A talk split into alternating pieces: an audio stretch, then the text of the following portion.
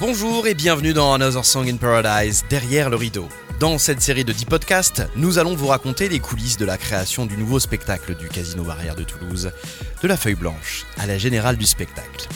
L'épisode 4, c'est le dîner.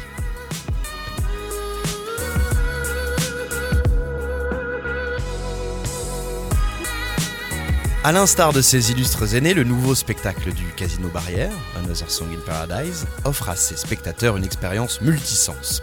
Louis et la vue sont gâtés par l'enchaînement des performances qui sont offertes par les artistes sur scène, pendant que l'odorat et le goût sont eux monopolisés par le dîner. Car oui, Another Song in Paradise, c'est un dîner-spectacle.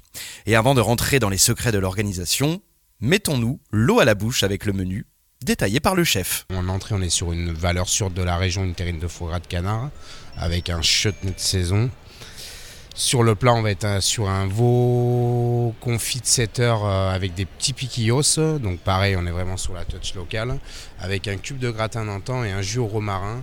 Et sur un dessert assez fruité, on sera sur un chou au craquelin au chocolat blanc et crémeux exotique. On a beaucoup de, hum, demandes spécifiques sur des menus végétariens, sur des menus euh, végétaliens, etc.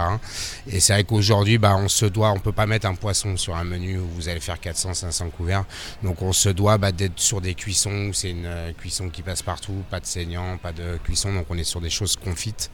Euh, donc là, en l'occurrence, le veau confit. Merci au chef Loïc Muller pour nous avoir détaillé ce menu alléchant qui est au service d'un tout. Tout est adapté, de la conception au service. On parle là d'une mécanique très bien huilée. Un balai au timing précis qui se travaille en amont, et ce travail de préparation, il est colossal. Lucie et responsable banquet Alors en amont, en fait, avec euh, Carole, elle, elle me donne le, la liste des chansons, avec quelles sont les chansons calmes, les chansons où il y aura des artistes en salle, les chansons qui sont plus punchy. Euh, on, se, on s'organise ensemble sur, euh, sur quelles chansons on pense servir les plats, servir les desserts, quel est le meilleur moment pour, par rapport au spectacle et aux clients, quel est le meilleur moment pour envoyer. Donc ça, on se l'imagine à l'avance. Et ensuite, vraiment là où on se le cale réellement, c'est le jour de la générale où moi je vois le spectacle pour la première fois et où je me dis bah là il y a des artistes en salle, je peux absolument pas envoyer. Euh, là c'est une chanson très calme. Si je commence à envoyer mes 20 serveurs euh, dans le théâtre, euh, ça va être ça va être trop bruyant donc ça va gêner le spectacle.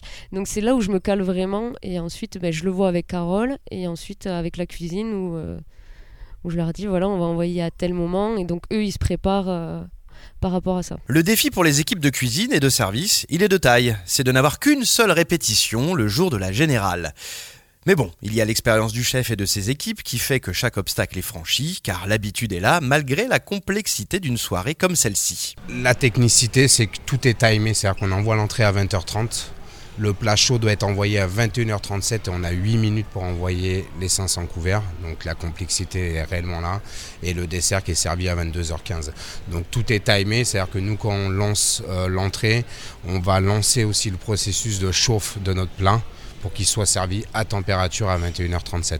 Donc euh, la grosse complexité sur ces envois de, gros volumes et, le timing euh, euh, militaire pour le coup où on doit envoyer, on a les actes de service en salle aussi qui font que bah, on n'a pas une minute pour déborder.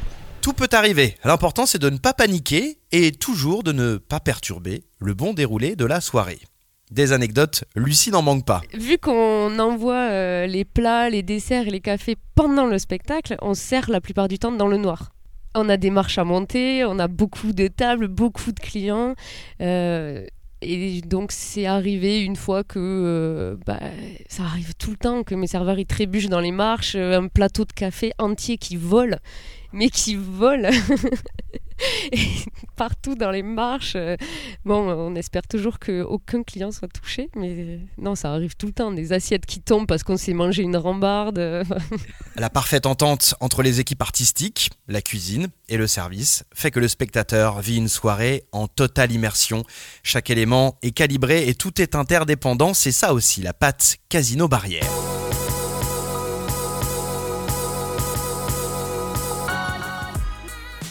Dans le prochain épisode, déjà le cinquième, on ira regarder du côté du son, des lumières et du décor. On partira à la rencontre de l'équipe technique.